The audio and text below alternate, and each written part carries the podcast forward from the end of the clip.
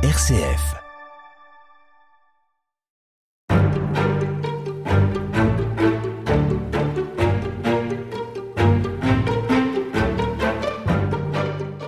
Longtemps en Occident, un teint allé a été synonyme de paysannerie, de classe sociale modeste, tandis que l'aisance, la distinction et la pudeur étaient du côté d'un teint clair, préservé du soleil et du travail à l'extérieur. Dans votre livre L'invention du bronzage, Pascal Horry, vous racontez comment, en quelques décennies, cette conception ancestrale a été renversée et comment nos sociétés ont découvert les vertus de l'héliothérapie, pris goût à des peaux brunies par le soleil et donné naissance au marché florissant des cosmétiques. Bonjour, Pascal Horry. Bonjour, madame. Vous êtes professeur émérite à la Sorbonne, spécialiste de l'histoire politique et culturelle des sociétés modernes, et vous êtes donc l'auteur d'un livre intitulé L'invention du bronzage, un livre paru chez Flammarion dans la collection Champs. J'aimerais tout d'abord savoir pourquoi un travail sur l'histoire du bronzage n'est pas euh, aussi anecdotique qu'on pourrait l'imaginer. C'est pas une farce, l'histoire du bronzage. Loin de là, j'ai sous-titré mon livre Essai d'histoire culturelle. L'histoire culturelle est une forme d'histoire euh, sociale, c'est-à-dire que l'objectif ultime, c'est d'expliquer le fonctionnement des sociétés humaines, mais à travers ces systèmes de représentation, son imaginaire collectif, etc. Et il est évident que c'est absolument capital quand on veut comprendre une société qui ne se limite pas aux rapports de production euh, économique ou aux rapports de domination politique. Même si on peut retrouver dans d'autres sujets, on le verra au long des émissions, une dimension économique, une dimension politique. Pour moi, c'est une vraie révolution culturelle que ce que j'ai appelé l'invention du bronzage. Le, le fait qu'on soit arrivé à basculer, effectivement, comme vous l'avez très bien résumé, la sensibilité pigmentaire en Occident, euh, d'abord parmi les femmes, on y reviendra, en l'espace de très peu de temps, un maximum de 30 ans, ce qui est quand même extrêmement court. Sur un temps qui, euh, lui, a été euh, euh, séculaire, où on a considéré donc les peaux brunes, en tout cas on les a associées à l'obscurité, à des esprits sombres. Ça c'est d'ailleurs à rapprocher du christianisme, dites-vous dans le livre, parce que dans l'Antiquité, les choses étaient moins tranchées que ça. Disons que l'Antiquité est plutôt caractérisée par la diversité de son approche dans tous les domaines. C'est un peu le, la rançon euh, ou euh, le mérite du polythéisme. Chaque culture euh, organise son, son, système de représentation et on repère par exemple et sans surprise que au début de l'Empire romain, qui présente bien des traits communs avec notre époque, je trouve, sans anachronisme. Il y a eu un moment où dans les élites romaines, on a une lettre à Lucilius euh, de Sénèque euh, qui en rend compte. Une mode qui d'ailleurs ne plaît pas visiblement à Sénèque, c'est de se haler, même, même parmi les hommes, d'être très content de se haler, alors que, comme vous le dites justement, il s'agit d'abord de se distinguer fondamentalement d'une société rurale. Et au bout du compte, après ce court moment, on peut dire que les sociétés occidentales à peau blanche, hein, euh, il faudrait euh, raisonner différemment si on se préoccupe de l'Asie ou de l'Afrique subsaharienne, mais les populations occidentales à peau blanche ont valorisé chez les femmes des élites cette distinction, se protéger du soleil, et bien entendu avec le christianisme, on peut dire que s'est construit tout un système autour en particulier de l'image de la Vierge Marie, de cette image virginale qui a été associée progressivement à la pâleur, la blancheur, la clarté s'opposant à la lumière. Et puis les circonstances politiques qui ont construit comme adversaire du christianisme à un certain moment du Moyen Âge le sarrasin, hein, d'où d'ailleurs le transfert du nom vers la céréale, euh, qui a une peau euh, brune, tout ça a contribué à faire que même quand le monde a commencé à se séculariser à partir, disons, de la Renaissance et, jusqu'en plein 19e siècle, par ailleurs, très voltairien, etc., on en est encore au même stade, jusqu'au début du 20e siècle. La peau blanche est valorisée en particulier chez la femme des élites. Les métaphores sont celles du lys, on a un coup de cygne, ce qui veut dire un coup assez long mais très blanc. Le marbre est valorisé. Toutes choses qui nous paraissent évidentes quand on lit euh, Lamartine ou tel ou tel poète romantique, mais qui est quand même à des années-lumière de ce que l'on ressentira au XXe siècle. Il y a donc eu vraiment un basculement. Est-ce que cette peau blanche, cette pâleur, cette peau virginale a aussi quelque chose à voir avec ce qui ne se voit pas cette fois, c'est-à-dire l'âme, l'esprit, la noblesse de la personne? Tout à fait, et je cite au début de mon livre ce très beau mot de Paul Valéry qui date justement de l'époque où on va basculer dans le bronzage, mais euh, c'est pas pour ça qu'il l'écrit. C'est dans l'idée fixe. Ce qu'il y a de plus profond, c'est la peau. Et ça va loin comme réflexion. évidemment, la carnation apparaît dans ce système-là, comme d'ailleurs dans le système nouveau euh, bronzé, comme l'expression à l'extérieur d'un intérieur d'une âme, euh, mais aussi de façon plus prosaïque au fur et à mesure qu'on avance dans la sécurisation, d'une bonne santé, euh, d'une aisance sociale. Quand on est une dame du monde, jusque à la fin du 19e siècle et surtout on va le voir début 20e, on se protège du soleil, on porte un chapeau, une ombrelle, on porte des gants une voilette, une survoilette parfois, et on multiplie l'usage de crème, euh, huile, etc., pâlissant, blanchissant un teint quand euh, malheureusement, entre guillemets, on hérite d'un teint euh, plutôt mat, voire déjà un peu bistre, et on découvre parfois avec surprise, en se plongeant, ce qui a été un de mes plaisirs dans, cette recherche, dans la lecture des livres de soins de beauté, on pourchasse les taches de rousseur, par exemple, qui sont déjà le signe avant-coureur qu'on va dans, on glisse sur la mauvaise pente.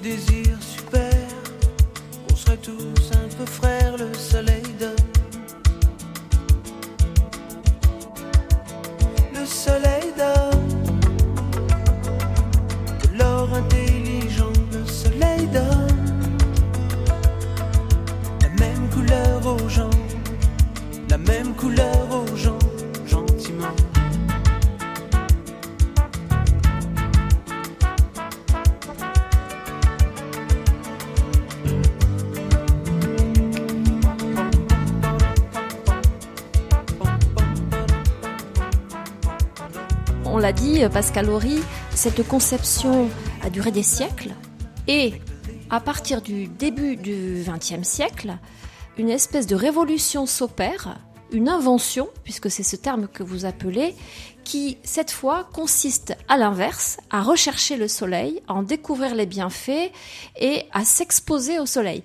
La facilité consiste à trouver deux raisons à ça.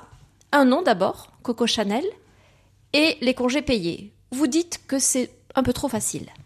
C'est inexact dans les deux cas. Je signale au passage que c'est chercher d'ailleurs la réponse en France, ce qui en revanche est assez bien vu, parce que c'est en France que ça va basculer, mais tout simplement parce que la France de l'entre-deux-guerres, qui est au pinacle de son prestige international après sa victoire hein, de 1918, faut pas l'oublier. Enfin, on l'a oublié, compte tenu du fait qu'ensuite arrive la crise, puis la défaite de 40, etc. Mais les années, 20 c'est vraiment le pinacle est également qualitativement, même aux yeux des Anglais ou des Américains qui peuvent prétendre à partager l'hégémonie avec nous désormais, c'est clair, c'est le pays de l'élégance féminine. Donc on se tourne vers l'élégante française pour savoir quelle est la bonne direction, la bonne direction, la dernière mode, etc. Et dans un magazine d'avant-garde réservé aux, aux élites comme Vogue et significativement, ce magazine américain ouvre une édition française en 1920, donc c'est un résultat de l'amitié franco-américaine pendant la guerre de 14. Vous voyez, le lien est tout à fait clair, c'est pas du tout caricatural. On voit un petit frémissement qui commence dans les années 20 alors que par exemple le petit écho de la mode est beaucoup plus conservateur et ne s'ouvre absolument pas, même à la limite jusqu'à la fin des années 30, à cette tendance à brunir, à s'exposer de façon, alors euh, effectivement, euh, scandaleuse, parce que ça suppose aussi un, dénudement. Donc les magazines féminins sont des indices très intéressants, et en particulier, euh, j'avais repéré que le magazine des jeunes filles, des mamans qui lisent le petit écho de la mode, qui s'appelle Marie Claire, qui est l'ancêtre de Elle, en fait, qui est pas l'ancêtre du Marie Claire actuel, qui est un hebdomadaire qui paraît à partir de 1937, lui est complètement ouvert à cette exposition au soleil. Donc Coco Chanel, pourquoi est-ce que c'est une erreur? Parce que qu'elle est figurée dans cette avant-garde ne signifie pas qu'elle a été leader sur cette question-là puisqu'on voit bien que les débats dans un magazine très lu par euh, les femmes qui se tournent vers euh, Gabrielle Chanel comme modèle, bah, il y a un débat. Et les rédactrices sont vraiment très perplexes et jamais l'argument de Coco Chanel ou de quelques autres euh, leaders d'opinion, comme on dirait aujourd'hui, où Égérie n'intervient. Et quant au congé payé, c'est l'argument en quelque sorte social. Eh bien non, en 1936. Cela fait déjà plusieurs années qu'on a basculé. Et la preuve, c'est que sans faire de publicité, parce que j'en parle assez longuement, euh, Ambre Solaire, pour citer une marque qui est L'Oréal, eh bien Ambre Solaire est mis au point en 1935.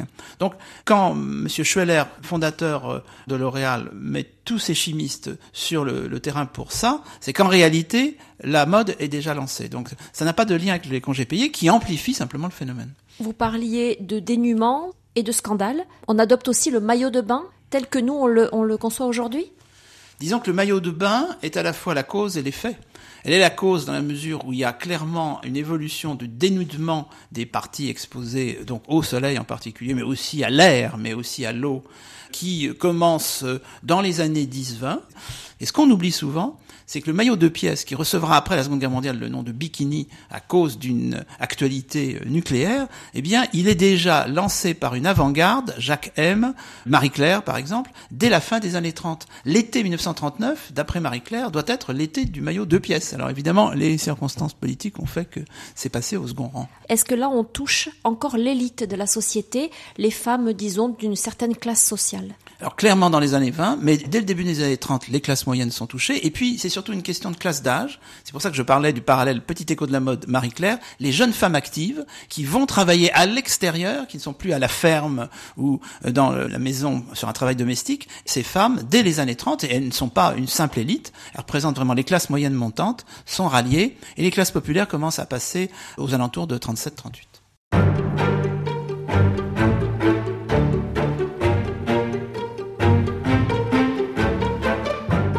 Vous avez raconté, Pascal Horry, dans quelles circonstances le bronzage fait son apparition en France. L'invention du bronzage euh, émerge, mais quel lien peut-on établir avec le domaine scientifique, sachant que entre-temps Pasteur notamment est passé par là, que sur le plan médical d'énormes progrès ont été réalisés là encore en quelques décennies, est-ce qu'il y a un lien de cause à effet? Ceux de vos auditrices et auditeurs qui sont familiers de l'œuvre d'Alain Corbin savent que dans beaucoup de ses travaux, il insiste sur le rôle capital du corps médical. D'ailleurs, Alain Corbin, dont je me réclame pour un livre comme celui-là, n'est pas par hasard fils d'un médecin. Si on se reporte à l'évolution du corps médical et des doctrines médicales dominantes à la fin du XIXe siècle, on voit très clairement émerger une héliothérapie pour simplifier, on peut dire que c'est une minorité agissante du corps médical européen, des Français, beaucoup d'Allemands, d'Autrichiens, de Suisse, donc euh, quelque chose comme une Europe centrale la dominante germanique, qui développe une médecine qu'on va appeler médecine naturelle, ce qui aujourd'hui en 2018 paraît tout à fait d'actualité. Clairement, ils sont minoritaires. Ils représentent une réaction, alors parfois douce, parfois hostile, à la prédominance, je dirais, dans la ligne au contraire de de la pharmacopée, la résolution par le médicament, etc. Et pour eux, il faudrait tenir compte des éléments primaires que sont l'air, on parle aussi d'aérothérapie, euh, l'eau, euh, le feu du soleil. Et c'est pour ça qu'aujourd'hui encore on dit bain de soleil. C'est qu'on avait comme modèle l'hydrothérapie. Et ce qui est intéressant, c'est de voir que dans l'hydrothérapie, vous avez des prêtres, l'abbé Knepp par exemple, vous avez des éducateurs, c'est le moment où va se créer le, le, scoutisme, où se développent les mouvements de randonnistes, les colonies de vacances. Donc il y a tout un mouvement qui ébranle la société avec un axe assez germanique dans les années 1880, 90, 1900. Et alors en ce qui concerne le corps médical, L'argument essentiel, c'est la lutte contre la tuberculose. Qu'est-ce que le soleil et tous ces éléments naturels apportent dans le traitement de cette maladie qui fait des ravages d'ailleurs? Elle fait des ravages et des ravages dans les cerveaux aussi, c'est-à-dire qu'on pourrait, pour simplifier, mais je pense que les historiens de la médecine ne me contrediraient pas, si je vais jusqu'à dire qu'il y a des maladies à la mode, quoi, des maladies dominantes. elles sont tristement à la mode, elles sont euh, un peu fantasmées, elles sont obsessionnelles. On peut dire qu'à un certain moment, ça a été clairement le sida. Avant le sida, c'était le cancer. Avant le cancer, c'est la tuberculose. Et j'avais été frappé en travaillant à ce livre de ce que quelqu'un comme Le Corbusier n'est pas par hasard d'origine suisse. Il est né, il a grandi à la Chaux-de-Fonds. Il a lu les grands hygiénistes, médecins, éducateurs, suisses italiens, suisses romans, suisses alémaniques, qui vont créer ou accompagner le mouvement des sanatoriums, des préventoriums, des aériums, etc., qui lui vient d'Allemagne. Et donc, chez Le Corbusier, la justification de la cité radieuse, la justification du plan voisin où il rase la moitié de Paris, enfin il rase le quartier du Marais, etc., c'est de reconquérir des espaces pour que les miasmes, comme on disait au XVIIIe siècle, confère à Alain Corbin, soient évacués au profit de la lumière qui doit arriver à plein, de l'aération, de la verdure, etc. Et la tuberculose, on pense, et c'est pas propre à, à, la génération de Le Corbusier ou de ses médecins naturistes des années 1910, on le croit depuis les années 1880-90, il y a toute une école qui pense que l'exposition au soleil est curative. On sait aujourd'hui que c'est une erreur. Hein. Alors, on pourrait dire, mais apparemment, les sanatoriums avaient fait reculer la tuberculose, mais pas à cause de l'exposition au soleil, à cause de la mise à l'écart de la, la, population standard. C'est ça qu'on sait maintenant. Et c'est seulement dans les années 40 qu'on s'est rendu compte que des médicaments on revenait aux médicaments, pouvait guérir de la tuberculose. Ce qui fait que vous avez vu disparaître, d'ailleurs dans les années 50, 60, 70, les sanatoriums, les préventoriums. Hein. On découvre aussi que le soleil favorise la cicatrisation, par exemple. Tout à fait. Et il y a d'ailleurs des penseurs et des médecins et éducateurs suisses qui vont jusqu'à faire un lien avec la viande des grisons, en disant que le soleil peut cuire et que c'est effectivement un élément cicatrisant de grande qualité, ce qui n'est pas d'ailleurs nié. Il faut préciser tout de suite un point, c'est que déjà à cette époque-là, il y a des médecins qui condamnent l'exposition au soleil avec comme argument le développement des cancers de la peau. Il ne faut pas prendre nos aînés pour des imbéciles. Ils ont toutes les cartes en main. Et vous avez toute une partie du corps médical qui dit que c'est extrêmement dangereux. Vous avez même certains d'entre eux qui vont jusqu'à des considérations racistes en disant que si on veut ressembler à des nègres, eh ben on sera puni par le cancer, etc. C'est un peu ce que pense Alexis Carrel dans les années 30. Simplement, ce que dit l'histoire culturelle face à ça, c'est qu'il n'y a de pires sourds que ceux qui ne veulent pas entendre. À ce moment-là, dans les années 10, dans les années 20, on pense qu'on va guérir en s'exposant au soleil, et les voix contradictoires qui viennent dire mais attendez, euh, pensez euh, au cancer de la peau ne sont pas entendues. C'est ça qui est intéressant. Plus de huit jours dans ma rue que je ne vous ai pas vu, Monsieur le Soleil. Ça n'est vraiment pas gentil. Il faut penser aux amis, monsieur le soleil. Établissez un programme avec la pluie, cette dame, monsieur le soleil. Une espèce de cocktail qui nous fasse la vie belle, monsieur le soleil.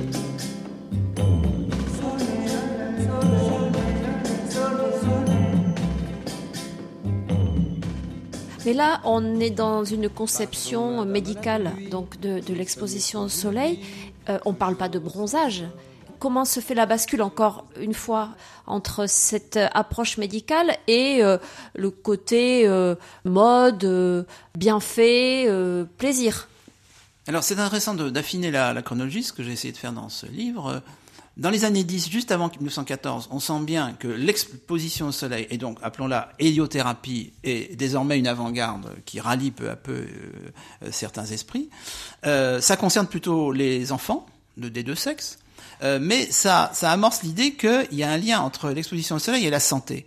Or, ce que l'on oublie souvent, c'est que beauté et santé ont en général été associés dans les discours, mais depuis l'Antiquité.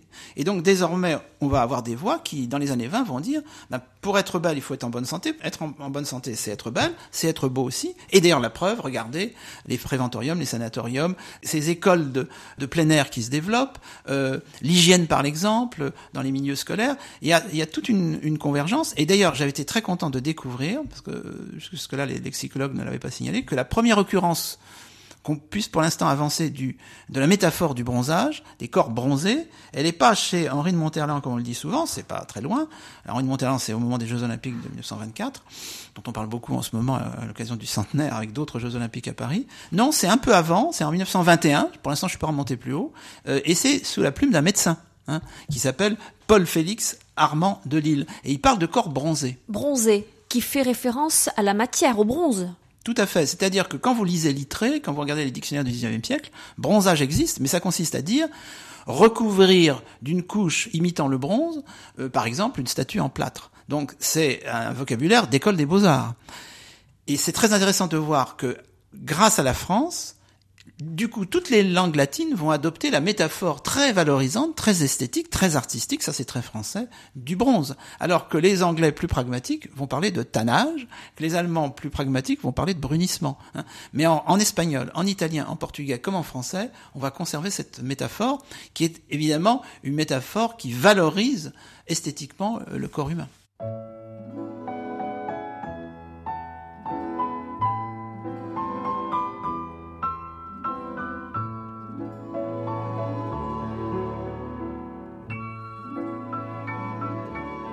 La suite de l'histoire. Vous faites euh, référence de manière assez appuyée dans ce livre à l'apparition également du naturisme, du nudisme, plutôt du côté allemand. Est-ce que ça procède du même état d'esprit, de la même pensée?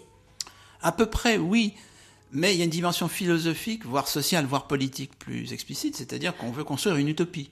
Au fond, euh, nous avons vécu trop longtemps euh, soumis à des dictates vestimentaires. Retrouvons une sorte d'angélisme adamique. On retrouve, on, retrouve une pensée, euh, en particulier assez présente dans certaines utopies ou certaines entre guillemets hérésies plusieurs siècles en avant. Et en effet, aujourd'hui, il est significatif qu'en langue française, le mot naturisme soit souvent traduit par nudisme. Mais à l'époque, naturisme et encore chez un certain nombre d'historiens comme euh, Arnaud Bobéro, ça, ça, veut dire plus généralement tout un mouvement de médecine naturelle, de gymnastique naturelle et de philosophie naturelle. Donc, soyons clairs, il s'agit là de nudisme.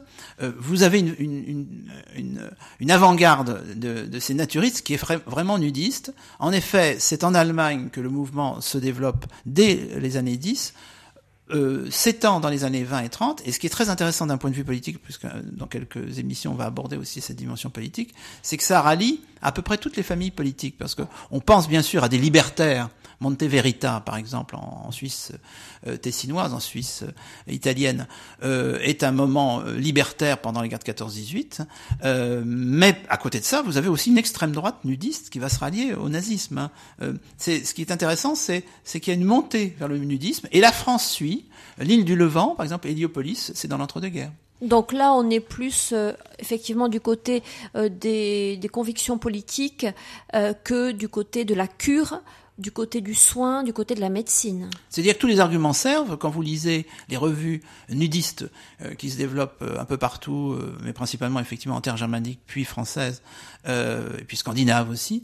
on se rend bien compte qu'on mélange tous les arguments. Évidemment, on, on, fait feu de tout bois, donc on va utiliser des arguments médicaux, mais tout ça est surplombé par des considérations philosophiques. Et il faut sans arrêt que les, les nudistes de l'époque, c'est très sensible dans la littérature française, se euh, disculpent évidemment des soupçons que les puritains leur adressent d'être euh, des exhibitionnistes. exhibitionnistes avec une sexualité débridée. Donc ils n'arrêtent pas euh, d'essayer de démontrer le contraire.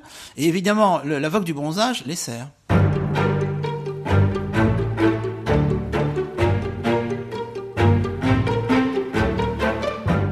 Il est très intéressant de constater, Pascal Horry, que avec cette émergence du bronzage, cette invention, ce goût nouveau pour l'exposition au soleil se développe une économie. Des gens accompagnent, c'est le terme que vous utilisez, euh, cette nouvelle tendance, cette nouvelle mode, et euh, des noms là émergent, notamment du côté des cosmétiques.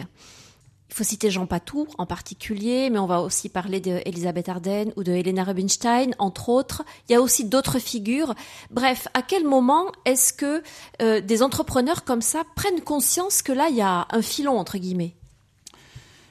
Mon livre a une ambition théorique, hein, il faut le dire, même si j'espère il se lit plaisamment et qu'il est question euh, de produits de beauté, de magazines féminins. Et une de ces ambitions théoriques, c'est de voir où on peut situer la responsabilité, la co-responsabilité de l'économie dans tout ça. Et vous avez un discours euh, un peu euh, réducteur, hein, voire réductionniste, qui consiste à dire oui, on a compris en fait derrière tout ça, il y a des euh, stratégies économiques, on a voulu faire vendre des huiles bronzantes. En réalité, non. Le mouvement par indépendamment de l'économie, le médical, le philosophique, l'émancipation féminine sont décisifs, mais évidemment, l'économie va accompagner ça, voire amplifier le phénomène, parce qu'elle va voir, vous avez parlé de Filon, que ben, on peut faire de l'argent avec ça. Vous avez cité à juste titre les instituts de beauté. J'ai découvert à cette occasion que le mot institut de beauté est une invention, une invention française.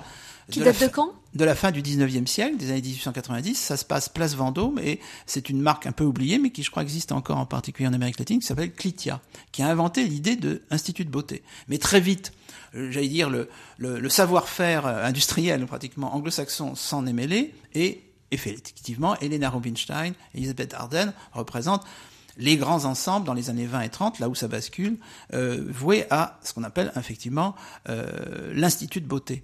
Or, il est intéressant de voir que ces instituts de beauté traînent des pieds, ils sont loin d'être euh, à l'avant-garde, ils sont même un peu schizophrènes parce que leurs clientes d'un certain âge ne sont pas du tout prêtes à s'exposer au soleil. Elles voient bien les risques, les rides, les cancers de la peau, etc. Puis elles n'ont pas été élevées dans cette idée-là. Donc la beauté pour elles est pâle, voire blafarde peut-être pour certains, euh, et certaines en tous les cas. Euh, mais à partir du début des années 30, euh, eh bien ces instituts de beauté sont obligés de reconnaître qu'il y a un mouvement de fond Et on voit dans les catalogues, de façon un peu schizophrène en effet, à la fois encore des produits pâlissants et les produits brunissants, qui se présentent généralement, parce que là aussi il ne faut pas prendre nos aînés pour des imbéciles, comme des moyens de se protéger aussi des coups de soleil.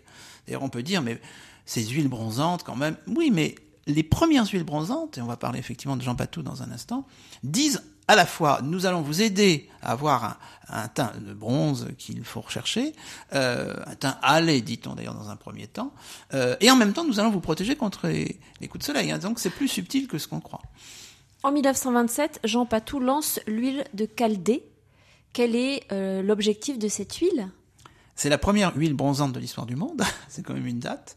Ça se situe juste avant la crise de 29. Et Jean Patou, du coup, est un personnage passionnant. Je l'ai découvert à cette occasion. Je connaissais le nom, bon, parmi d'autres grands couturiers. Je me suis rendu compte que c'était le symétrique masculin de Coco Chanel.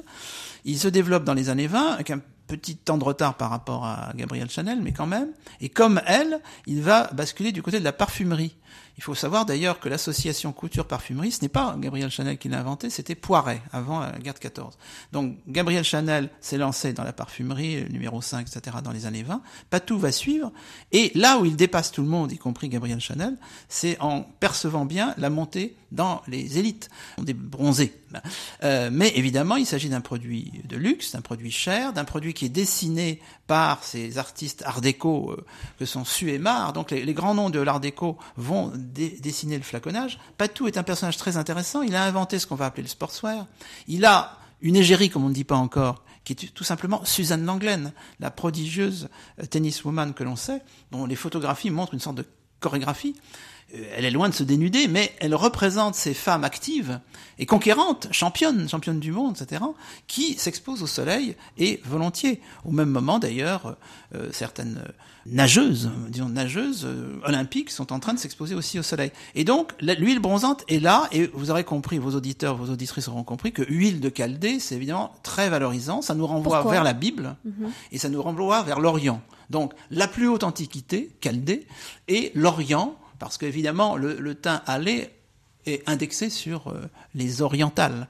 Mais désormais, c'est positif, c'est ça qui est intéressant. Et il y aura ensuite des stratégies visant à assimiler ces produits bronzants, euh, effectivement, à l'Égypte, à la Mésopotamie, euh, à l'Orient lointain, euh, euh, parfois même à ce qu'on appellerait les Roms aujourd'hui, Gypsy, Gypsy Valence, etc. Les instituts de beauté passent avec armes et bagages, et c'est là qu'on arrive aux, grands enjeux industriels euh, avec Ambre Solaire. Mais Patou, lui, ne participera pas à cet essor parce qu'il meurt prématurément, après avoir quand même lancé, je le signale au passage, parce qu'en termes économiques c'est très intéressant, euh, un parfum qui existe toujours, je crois, Joy, J-O-Y, Y. et qui est présenté en pleine crise, là, parce que là maintenant on est dans la crise, au-delà de 29, au début des années 30, en pleine crise économique et pleine dépression, comme, je cite, le, c'est sa publicité, le parfum le plus cher du monde. Et c'est un grand succès, ce qui montre bien ce que c'est qu'une stratégie commerciale. Et puis on s'adresse encore une fois euh, à l'élite. hein. À l'élite, oui. Ce sont des produits qu'on emporte lors de croisières. euh, C'est un signe de distinction. Sur le nez, sur le front, sur le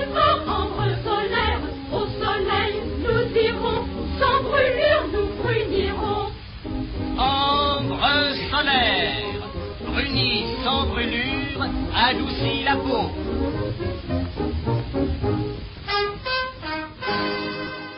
Sur le nez, sur le front, sur le corps, ambre solaire. Au soleil, nous irons, sans brûlure, nous brunirons. La suite de l'histoire. Venons-en à, à L'Oréal. Vous avez déjà évoqué ce nom qui est incontournable lorsqu'on parle euh, de, de tout ce phénomène et de l'invention du bronzage.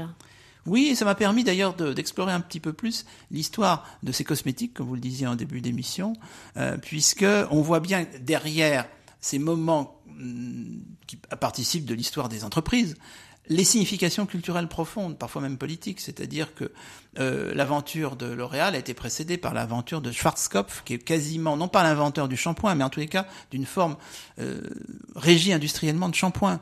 C'est euh, c'est également le phénomène Nivea en Allemagne au, au- début du XXe siècle. Et en effet, Schweller, qui est un chimiste, qui est un, un, un grand patron qui sait mener ses troupes, euh, qui euh, est un navigateur euh, qui fait partie de, de ces gens qui fréquentent Sorbonne plage dans, dans les côtes du Nord, comme on dit à l'époque, côte d'Armor, et euh, qui sait ce que c'est que s'exposer au soleil pour un homme, et qui a peu à peu vu euh, que du côté des femmes, sur les plages, c'est en train de basculer. Donc il fait travailler ces chimistes sur une huile qui serait plus efficace que l'huile de Chaldée de chez Patou, de surcroît Patou vient de mourir, euh, et d'autre part qui serait beaucoup moins cher. Et là, on entre effectivement dans une logique de popularisation, on sort des élites. Euh, on sait que d'ailleurs que le charme d'Ambre Solaire, ça a été dû aussi au parfum très caractéristique qu'il dégageait. Et enfin, euh, Schweller est quelqu'un qui s'associe, c'est très moderne, avec la radio. Nous sommes ici à la radio. C'est Radio Cité, avec le fondateur de Publicis, Marcel Bleustein, qui sera après-guerre Bleustein-Blanchet, qui est le grand patron de Publicis, et le couple qu'il constitue avec Schweller euh, est très intéressant parce que Radio Cité est à l'époque la radio la plus populaire par son audience. C'est elle qui a le plus d'audience, plus que le service public. C'est pas nouveau. Et euh, c'est une radio qui va inventer le, sitcom qui, avec euh, la famille du raton dans les années 30. C'est une radio qui va inventer euh, le comique radiophonique avec Pierre Dac. Bon, donc c'est une radio extrêmement moderne, extrêmement populaire. Et qui fait la publicité à haute dose pour Ambre Solaire, qui est testé sur la Côte d'Azur en 35 et commercialisé sur toute la France en 36, voyez-vous, le, le hasard objectif. Donc euh, les réseaux de coiffeurs également contribuent à la diffusion de ces produits qui rencontrent un véritable succès et qui, encore une fois, non pas précèdent ou suscitent le phénomène, mais l'accompagnent. Il amplifie. Euh, le magazine Votre Beauté, pour l'anecdote, euh, ça s'explique autrement par divers effets de réseau. À la Libération, le directeur de Votre Beauté pendant un an s'appelle François Mitterrand. Donc le magazine Votre Beauté est en vente, enfin est plutôt est en vente dans les chez les coiffeurs, mais il est di directement proposé gratuitement à, à, toutes les clientes et à tous les clients. Et puis après la Seconde Guerre mondiale, la publicité d'Ambre Solaire va bondir encore avec le phénomène de la pin-up qui nous vient des États-Unis et des GI et euh, des pin-up découpés en bois ou en carton vont être érigés sur les plages. Certaines auditrices, certains auditeurs se rappellent peut-être de ça, et ça va avoir un phénomène extraordinairement positif sur les ventes d'Ambre Solaire.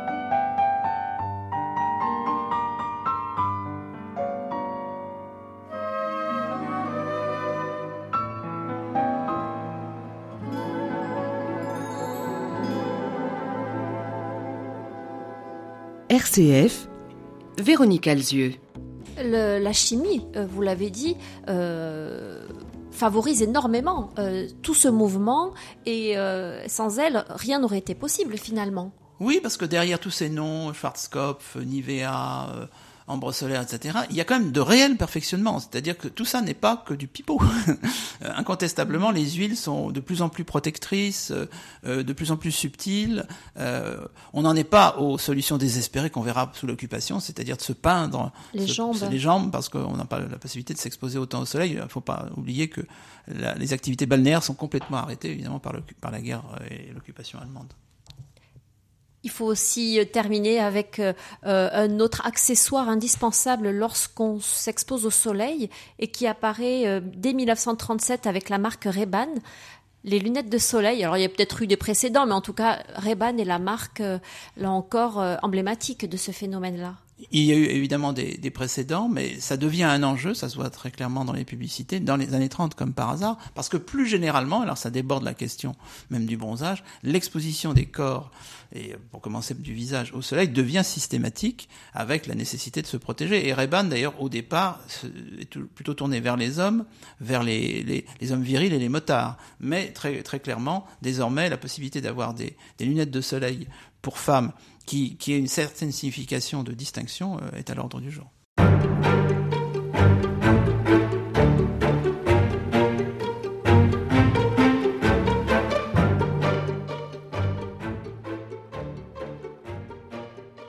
Pascal Horry, on note dans votre livre que euh, l'apparition du bronzage coïncide avec euh, la pratique du sport pour les femmes, ce qui, là encore, est un phénomène tout à fait nouveau qui jusque-là était évidemment réservé euh, aux hommes. en quoi est-ce que c'est significatif d'une évolution des mentalités, une évolution des comportements et de la société? Pierre de Coubertin était connu pour avoir lancé le mouvement des Jeux olympiques modernes, mais aussi pour sa misogynie. Pour lui, euh, le sport euh, était une activité exclusivement virile. Euh, il pouvait le justifier de diverses façons, etc. Il avait une certaine conception parce que de la beauté, de l'élégance féminine qui paradoxalement excluait que les femmes fassent du sport. Donc on voit bien l'ambiguïté de ce, ce genre de discours. Ça ne tient pas parce que dès les années 10 se développe un sport féminin dans lequel investissent d'ailleurs un certain nombre de féministes, pas toutes, hein, certaines sont méfiantes à l'égard du sport, mais beaucoup sont tout à fait favorables.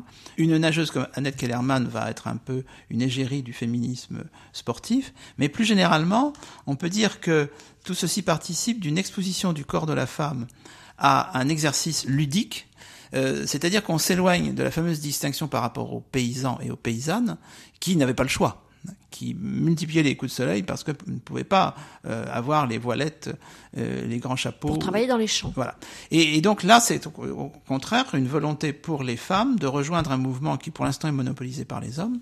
Et plus généralement, on peut dire que le sport va rapprocher les conditions masculines et féminines dans un même culte de l'exposition, alors disons à l'air libre, pas seulement au soleil, mais avec des effets évidemment, évidemment bronzants. Le mot bronzé que j'avais repéré, je l'ai dit dans une émission précédente, chez des médecins, va être repris par Henri de Monterland à l'occasion des Jeux Olympiques de 1924, avec d'ailleurs, quand on sait qui était Henri de Monterland, une dimension implicitement homo-érotique aussi. Hein. Donc les deux, les deux sexes vont converger dans, cette direction. Alors, on pratique, vous l'avez dit, le tennis et la natation, mais euh, également le ski, euh, la randonnée.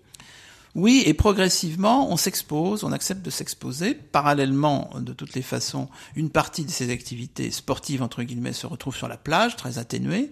Et la plage, c'est le lieu quand même, dans les années 30, d'une accélération du dénudement ou de la dénudation, je ne sais pas comment on pourrait dire, avec le fait que euh, on va vouloir à la fois nager, courir, donc activité plutôt sportive, mais quand même s'exposer, même passivement, au, soleil. Et les, les deux sont associés, ce qui, qui n'allait pas de soi.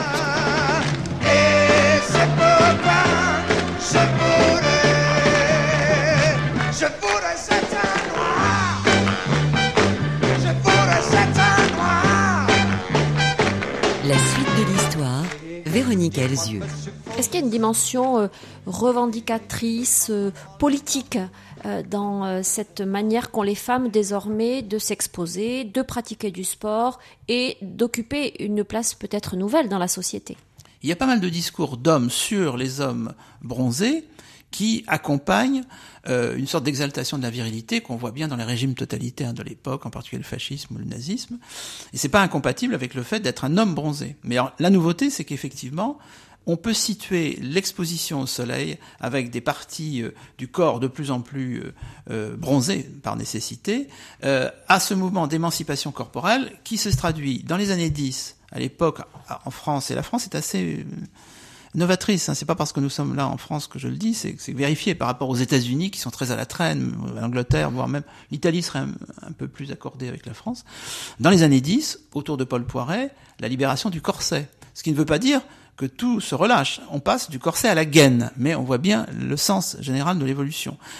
Dans les années 10, au lendemain de la guerre de 14-18, comme on le dit souvent, mais en fait, il y a eu des, il y a eu des précédents, et on ne le dit jamais, avant la guerre de 14, le raccourcissement des cheveux des femmes. Ça, c'est très intéressant aussi. Parce que, effectivement, on a souvent attribué ça au travail en usine, ça a pu contribuer à l'accélération, mais j'ai fait travailler une étudiante sur cette question-là, et elle a bien montré que le mouvement a été lancé avant la guerre de 14, et on ne parle pas évidemment de, de coiffure à la garçonne, puisque le roman de Victor Marguerite date de l'après-guerre, l'après-première guerre mondiale, on parle de coiffure à la Jeanne d'Arc. Et, et euh, c'est le moment où on joue même sur une certaine androgynie, hein, Sarah Bernard et d'autres. Mais alors pour quelle raison? Pourquoi est-ce qu'on se coupe les cheveux?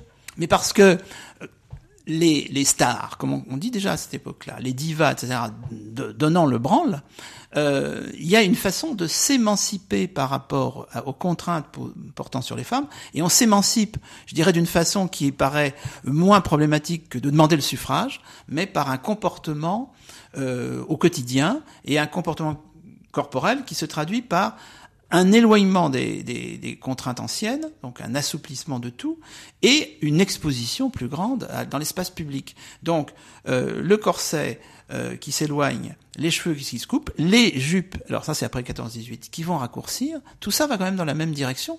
Et je voudrais quand même rappeler, parce que ça c'est un enjeu en 2018, que un des arguments utilisés pour protester contre la coupe de cheveux des femmes, il y a eu des, quasiment des divorces entre des mères et des filles sur ces questions-là, ça a été parfois très violent dans les années 20, c'était un texte de Saint Paul qui rappelle que les cheveux, les cheveux longs, sont le voile de la femme. Donc vous voyez en 2018, Couper ses che- ouais. Eh oui, couper ses cheveux, c'est se dévoiler à tout point de vue. hein. Là, là, philosophiquement, ça va loin. Donc euh, tout ce, ce processus-là eh, va dans le sens d'un désir d'émancipation. Est-ce qu'il est à relier aussi à la guerre, au traumatisme qu'a euh, représenté la Première Guerre mondiale, à la der des der? Oui, incontestablement, parce que euh, certains indices faiblement repérables, mais que j'avais repérés, montrent que vers la fin de la guerre de 14-18, il y aurait eu un premier mouvement euh, d'orientation vers, euh, vers les plages. Euh, On peut se demander pourquoi, mais sans doute par, comme une manière de, de relâcher la tension insupportable de ce grand massacre qu'est quand même la guerre de 14-18. Et ça se situe sur le plan du corps, et ça se situe chez les femmes qui ne sont pas principalement en train de se faire massacrer, même s'il y a des infirmières, etc. Donc, je, je crois que c'est assez significatif. Et puis, le retour à la paix. C'est comme après euh, euh, 39-45, la relance, bikini, euh, euh, magazine Elle à la place de Marie-Claire, la relance. Alors là, je veux dire, les dernières préventions s'effondrent après la Seconde Guerre mondiale. Euh, c'est très significatif quand on euh, dépouille euh, les magazines féminins. Il n'y a plus aucune objection contre l'exposition au soleil après la Seconde Guerre mondiale. Il y a donc forcément un rapport dialectique y compris sur le plan médical. y compris sur le plan médical, parce que je maintiens qu'il n'y a de pire sourds que ceux qui, ne veulent pas entendre. La, la société, dans, dans tous les domaines, hein, n'en fait qu'à sa tête, si j'ose dire. Et ça va basculer beaucoup plus tard, ça va basculer au début des années 70. Sous le soleil de juillet, on se sentait en été partout en France. Je n'avais pas de projet, je n'avais rien réservé pour mes vacances. Mais tous mes amis m'ont dit, mais voyons, faites donc comme nous et allez donc, allez donc vous faire bronzer. Sur la plage, sur la plage.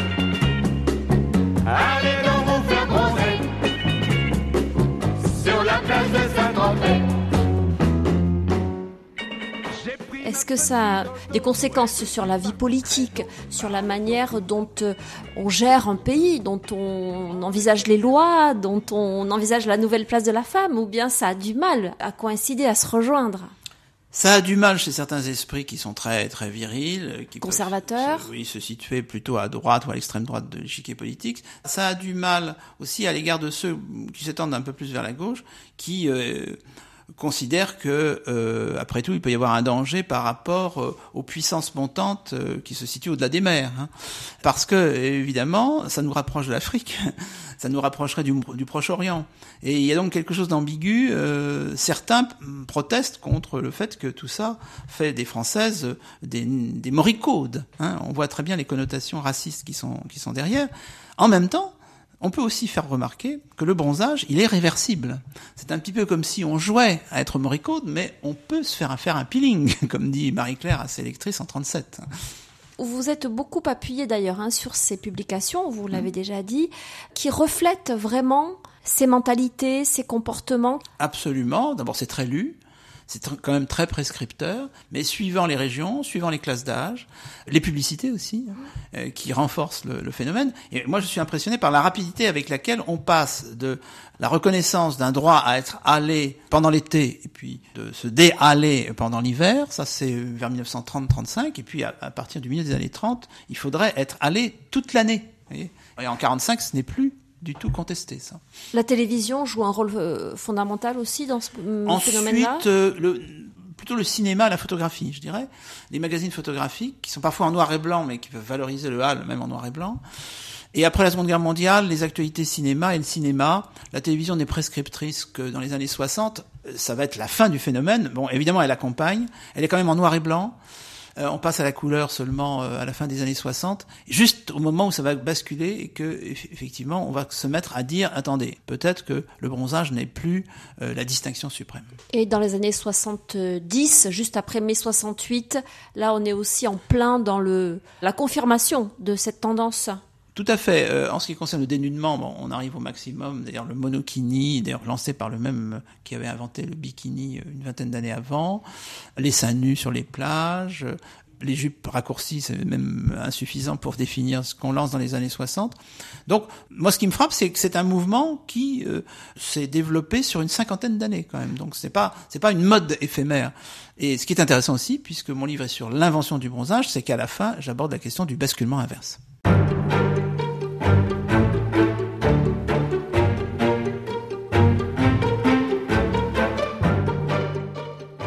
Si on a basculé euh, dans les années 20, euh, Pascal Horry, d'une très très longue période où on a fui le soleil à une période au contraire où euh, on l'a vu comme celui qui pouvait rendre les corps beaux, bronzés, allés, aujourd'hui il semblerait que à nouveau on soit dans un phénomène inverse, comme une espèce de retour à euh, une suspicion vis-à-vis du soleil. Comment est-ce que ça s'explique et qu'est-ce qui vous fait penser que on assiste à un phénomène inverse? Comme son titre l'indique, mon livre porte sur la phase ascendante. Mais comme il a un enjeu théorique, à savoir, mais bon sang, qu'est-ce qui a pris aux Occidentaux, et en particulier aux Occidentales, de basculer de la mise à distance du Soleil à l'exaltation du Soleil? Bon, et j'avance plusieurs hypothèses. Le mouvement inverse commence clairement au début des années 70. Alors là aussi, une interprétation un peu élitiste, hein, comme celle qui concernait Coco Chanel pour le, le mouvement ascensionnel, euh, met en avant les punks.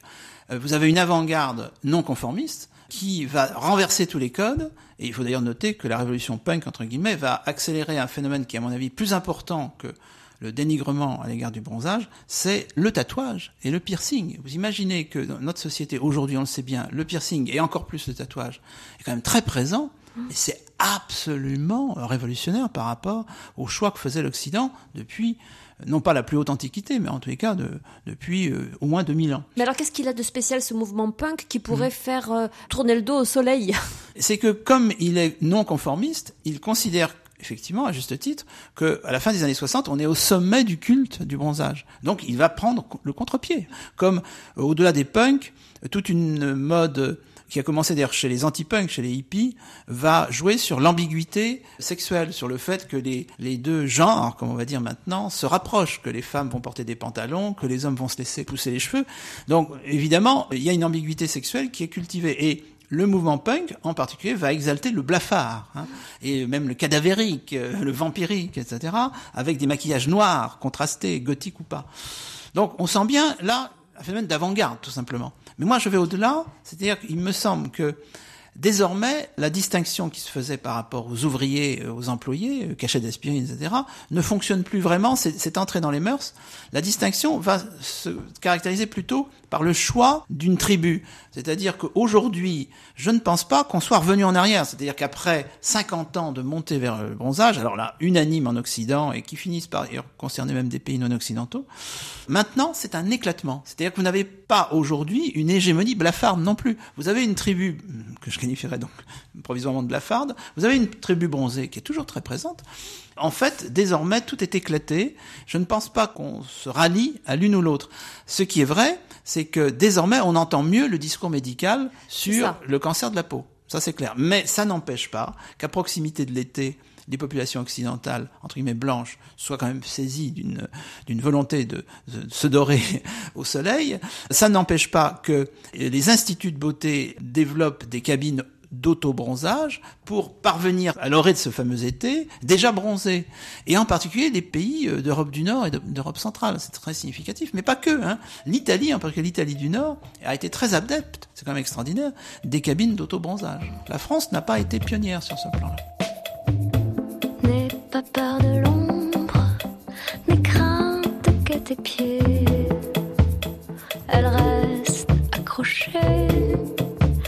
Se se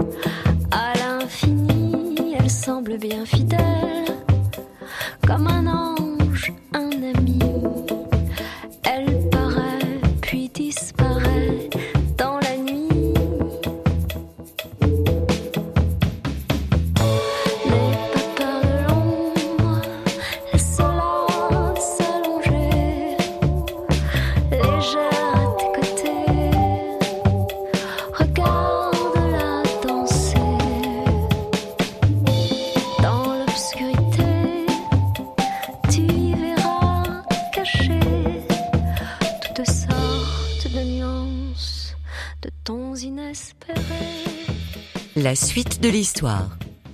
Ceci dit, quand même, euh, la dimension sanitaire et les problèmes de santé que peut occasionner une exposition trop prolongée au soleil sont quand même euh, acquises. Enfin, il y, a- vraiment eu énormément de campagnes de sensibilisation. Sans voit- doute, mais je maintiens que les sociétés n'en font qu'à leur tête et que sur ce plan-là, la réponse des euh, commerciaux, en particulier de produits bronzants, c'est de dire mais nous vous protégeons aussi avec des indices qui n'arrêtent pas de monter. C'est-à-dire nous voulons le beurre et l'argent du beurre. Et donc dans la tribu de ceux qui se tournent vers le bronzage pour diverses raisons, peut-être même parfois psychanalytiques, peu importe, parfois politiques à la limite, ça dépend des pays. La réponse c'est mais n'ayez crainte, vous êtes protégés des dangers, vous n'aurez que les avantages. Vous pensez que ces tribus que vous Mhm. définissez, entre guillemets, peuvent aussi correspondre à, à des niveaux sociaux, à des classes sociales? Je ne suis pas très convaincu. C'est vrai que, à partir du moment où c'est une affaire de distinction, comme aurait dit à un certain moment Pierre Bourdieu, on n'a plus besoin de prouver sa distinction par le bronzage, on peut la prouver d'une autre façon. Il n'en reste pas moins que, en effet, si on va vers les catégories les plus populaires, l'exposition au soleil continue à fonctionner avec un peu de retard, comme avant les années 70. Mais je crois que c'est plutôt au niveau des stratégies personnelles. Nous ne sommes pas par hasard dans une perspective de plus en plus individualiste. Donc chaque individu en Occident va choisir pour des raisons alors qui sont liées à, à son corps lui-même, à son milieu, à sa famille, à ses relations, à, la personne avec laquelle il va vivre, va choisir son camp. Je maintiens qu'il y a toujours quand même une forte demande, c'est prouvé par les chiffres, de coloration à proximité de l'été. Et on retrouve peut-être la situation des années 20 et début des années 30, à savoir on est bronzé à un certain moment de l'année et d'une certaine façon, on abandonne ses, ses oripeaux pendant l'hiver. Pourquoi n'y aurait-il pas des phénomènes de distinction euh, Elles ne sont pas simplement euh, à indexer sur le statut euh, économique. Si l'ombre me cache, aucun chagrin ne me trouvera. Si l'ombre me cache, je rentrerai chez moi.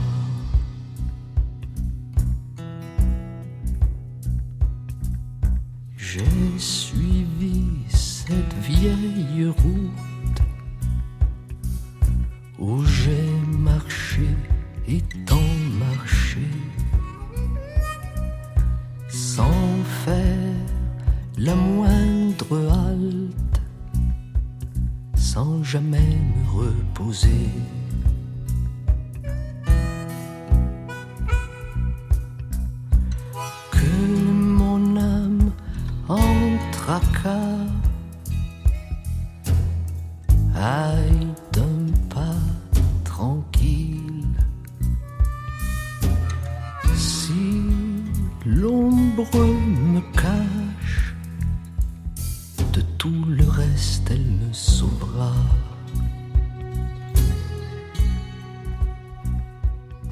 que vous soulignez là sont propres à la France, à l'Europe, ou bien on peut aussi euh, les transposer par exemple aux États-Unis? Alors il y a un premier point, c'est que quand on va vers des populations, disons, de teint plutôt sombre, la distinction continue à fonctionner à l'ancienne, c'est-à-dire que les dominants, ou supposés dominants, les élites, ont le teint plus clair. Et c'est très sensible encore aujourd'hui dans les Antilles. Donc euh, on a beau dire le contraire, vous avez quand même plutôt intérêt à avoir un teint un peu clair dans euh, la, la définition standard euh, de ce qui fait le chic, de ce qui fait la beauté, ou de ce qui fait tout simplement le pouvoir euh, dans un milieu créole. Ça c'est tout à fait clair, on peut pas le nier. C'est plus compliqué euh, dans les pays euh, asiatiques. Pour l'instant, la protection à l'égard du soleil est plutôt dominante euh, dans un pays comme le Japon. Vous savez, au Japon, les, les plages sont presque désertes et sales et abandonnées, ce qui est très étonnant dans un pays aussi euh, obsédé par la propreté. Donc, un certain nombre de pays ont évidemment, pour des raisons diverses, un positionnement différent. Mais l'occidentalisation continue à valoriser la possibilité d'exposition. Et puis, l'exposition avec protection, ça devient presque absurde, avec de moins en moins de traces de bronzage, mais la possibilité de s'exposer sans crainte, là, c'est de nouveau un signe de distinction sociale. Oui. Merci beaucoup, Pascal Horry, de nous Merci, avoir madame. euh, présenté euh, cette invention du bronzage euh, à laquelle vous avez consacré donc un livre qui est paru chez Flammarion dans la collection Chant. Je rappelle que vous êtes professeur émérite à la Sorbonne et que vous êtes donc euh, spécialiste euh, de l'histoire politique et culturelle des sociétés modernes. Encore un grand merci à vous. Merci à vous.